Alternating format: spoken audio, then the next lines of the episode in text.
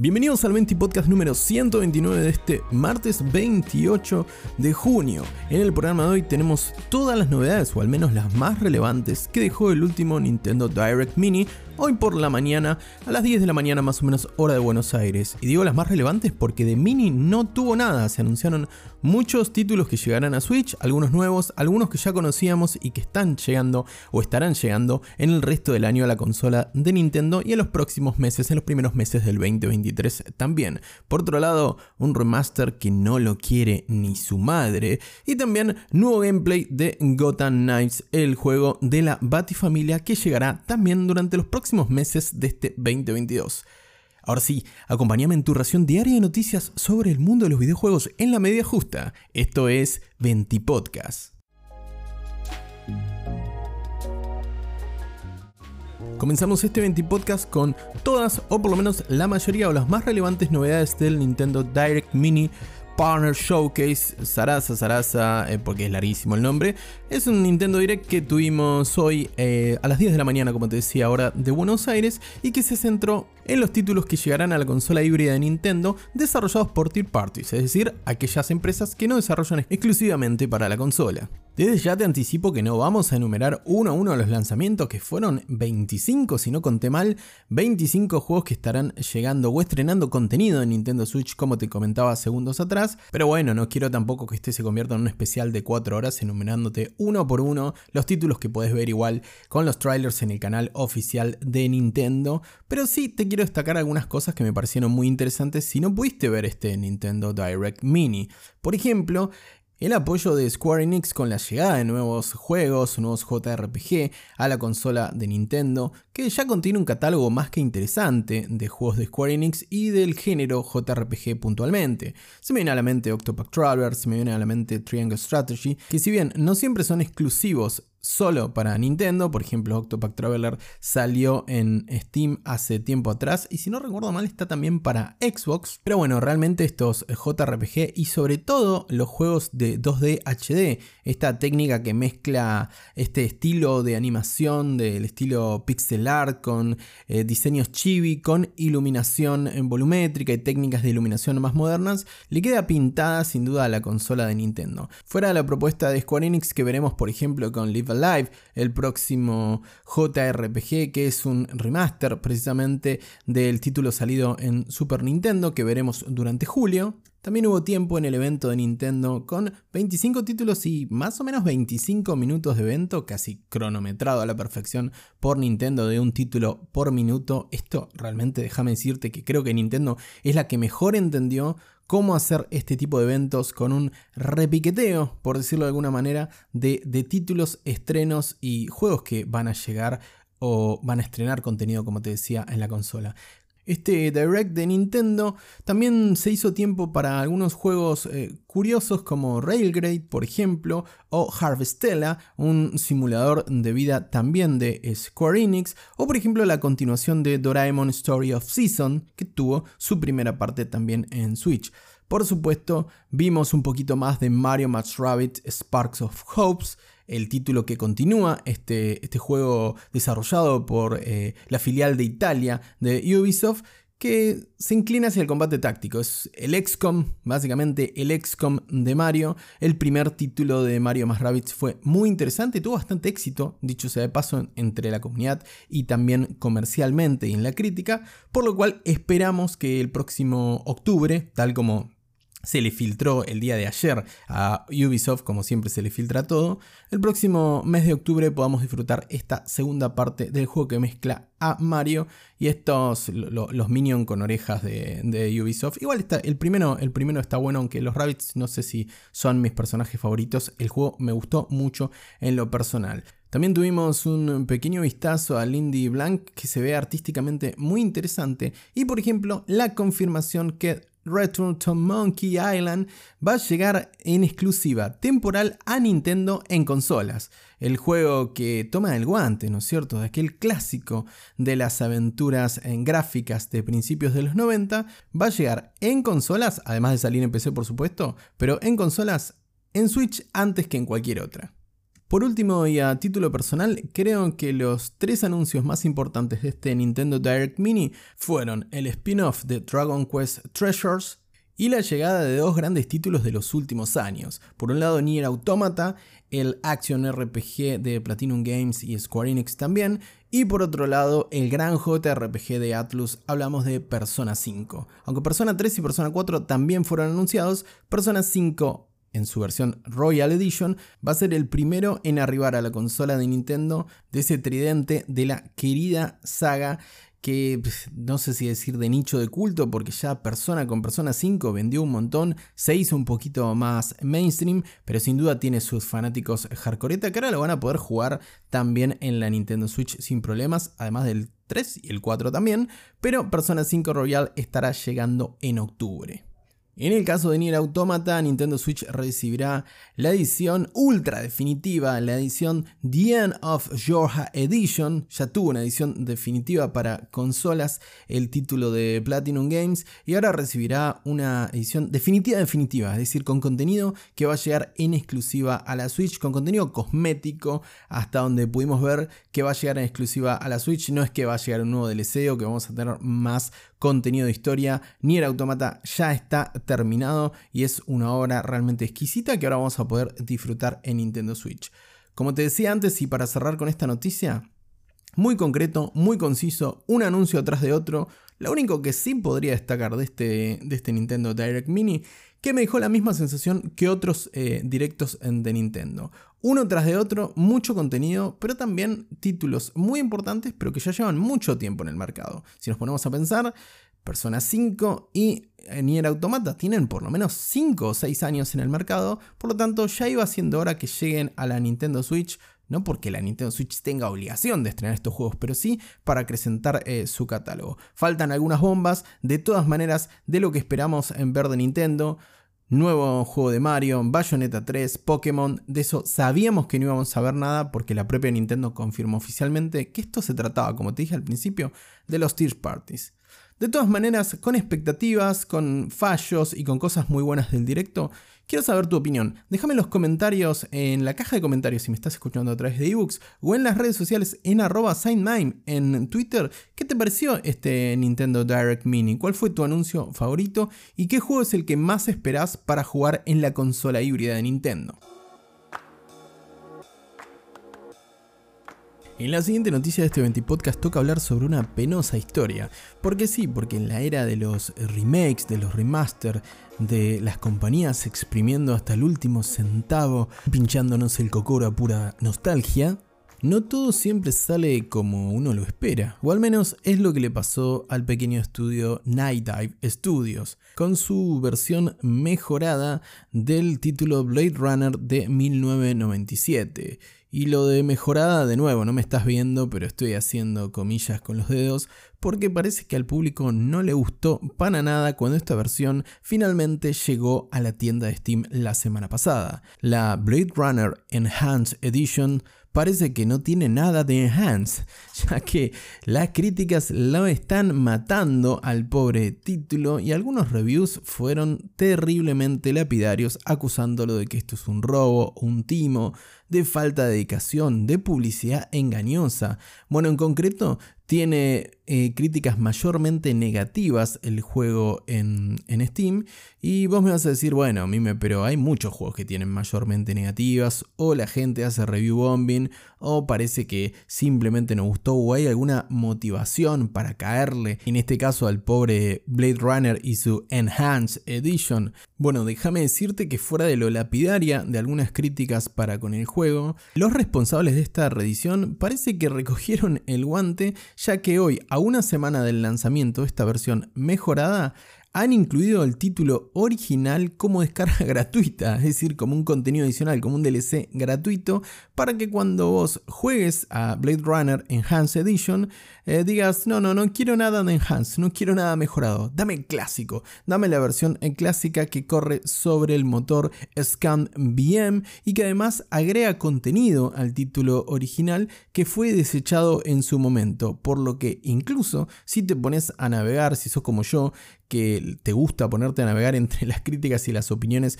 que a veces son muy tóxicas en Steam y otras veces son muy constructivas realmente sobre las críticas y los reviews en los juegos en la tienda de Valve, si te pones a navegar hay incluso críticas positivas porque dicen, bueno, le voy a dar, le voy a dar el beneficio de la duda y por lo menos me agregaron la versión original que ahora la puedo jugar nuevamente y además incluyeron el idioma español y algunas mejoras. Ahora lo que digo es que hubieran arrancado por ahí, pobre los muchachos de Night Dive Studios, ya que parece que su versión remaster no le gustó absolutamente a nadie y tuvieron que agregar eh, la versión original. Disculpen los muchachos Night Dive, eh, si escuchan esto, yo Confío en que no lo van a hacer, pero si de casualidad están escuchando 20 Podcast, les mando un gran abrazo y en el, en el momento justo de la remastereta, ¿no es cierto? En el momento en el que todos se tiran de cabeza al remaster, muchachos, no era por ahí. Bueno, por lo menos lo salvaron con la versión original. Si querés hacerte con la versión Enhanced de Blade Runner, sale 129 pesos más impuestos en Steam para Argentina. Se estrenó el pasado 23 de junio. Y recordá que si te parece espantosa la versión mejorada, también tenés incluido la versión clásica de forma completamente gratuita. O sea, estás comprando el clásico en realidad. Son 129 pesos, tampoco tanto drama, pero la verdad esto me pareció muy muy particular que en la era de los remaster a este sin duda le tocó ser la oveja negra.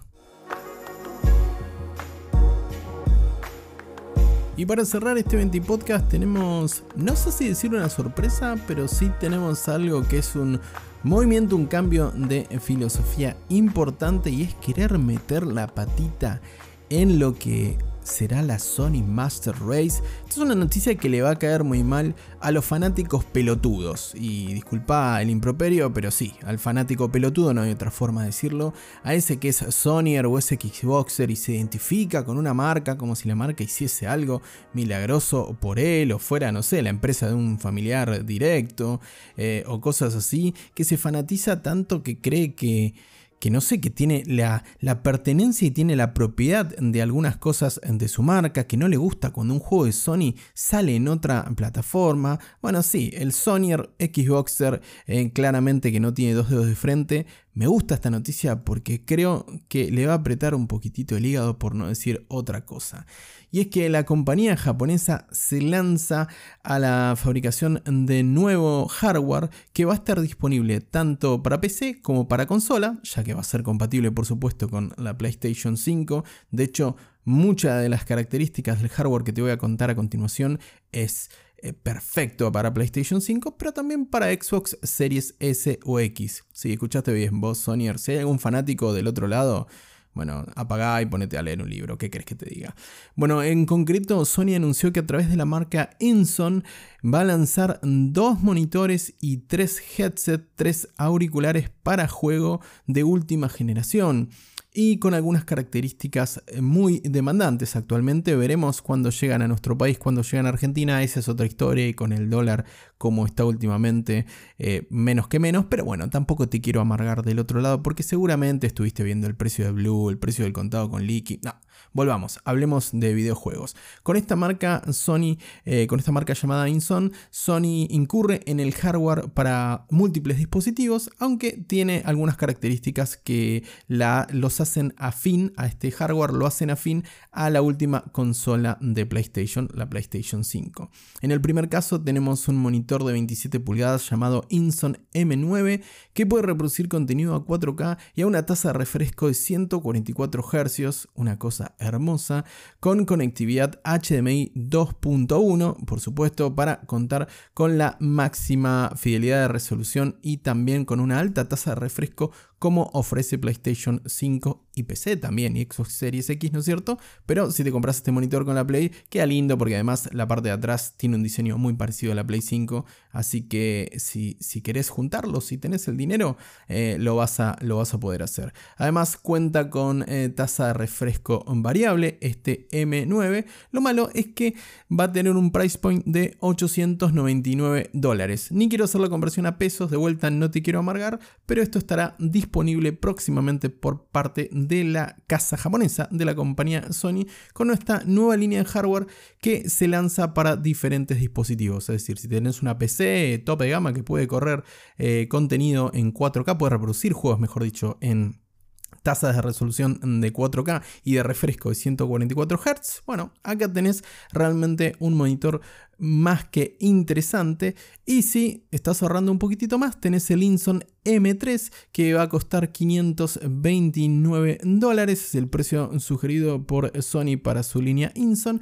Este tiene una resolución de 1080p, menos que la 4K por supuesto, pero tiene una tasa de refresco de hasta 240 Hz. También con eh, tecnología de refresco eh, variable y por supuesto HDMI 2.1 de las últimas tecnologías por supuesto para tener la mejor calidad de imagen y en altas tasas de refresco de imagen como te decía para que se te, vea todo, todo fluido para que puedas jugar al Warzone para que puedas jugar al Overwatch. No sé, yo estoy jugando al Final Fantasy VII Remake y la verdad, si va a 60, 30, no me cambia demasiado eh, lo importante para mí en el juego va por ese lado, pero es un setting interesante y más si te gastas 500 eh, dólares o más, está bueno que tengas la última tecnología. Como te decía, Inson M9 con 4K eh, y 144 Hz a 899 dólares. Inson M3 529 dólares. Ambos monitores en 27 pulgadas, en modelos de 27 pulgadas. La verdad, una configuración, sobre todo el 4K 144 Hz en 27 pulgadas. Una configuración tope gama hermosa. Voy a ver por dónde lo traigo. No, no, siempre, siempre todo legal acá en 20 Podcast, pero voy a ver cómo hago para hacerme con uno de estos, porque además el diseño también es muy, muy atractivo. Y por otro lado, presentó también en esta línea Inson eh, headset que van desde los 99 a los 299 dólares. Acá, bueno, voy a seguir usando mis headset que me encantan en mi caso, pero son muy bonitos, son mucho más lindos, déjame decirte, que los Pulse que salieron junto con la PlayStation 5. Y como te decía, vamos a contar con tres modelos diferentes de estos headsets, de estos eh, cascos o auriculares, los H9, los H7 y los H3, siendo los H9 los más caros, ya que escalan hasta los 299 dólares, la verdad un price point bastante, bastante ambicioso por parte de Sony, por no decir un poquito avaro, pero presentan sí algunas features eh, que son insignias de la casa Sony, como por ejemplo cancelación de sonido digital y también algunos de sus materiales de construcción que comparte con otro producto de los tope gama de la casa, de la casa Sony. Estoy hablando del XM5, que es hoy por hoy, si no es el eh, auricular eh, inalámbrico más popular junto con el de Apple del mercado, eh, le pega en el poste, está entre dos o tres más populares y realmente Sony se está superando en sus, en sus auriculares wireless últimamente y esto lo quiere llevar también al terreno del PC, al terreno de la PlayStation y al terreno del juego competitivo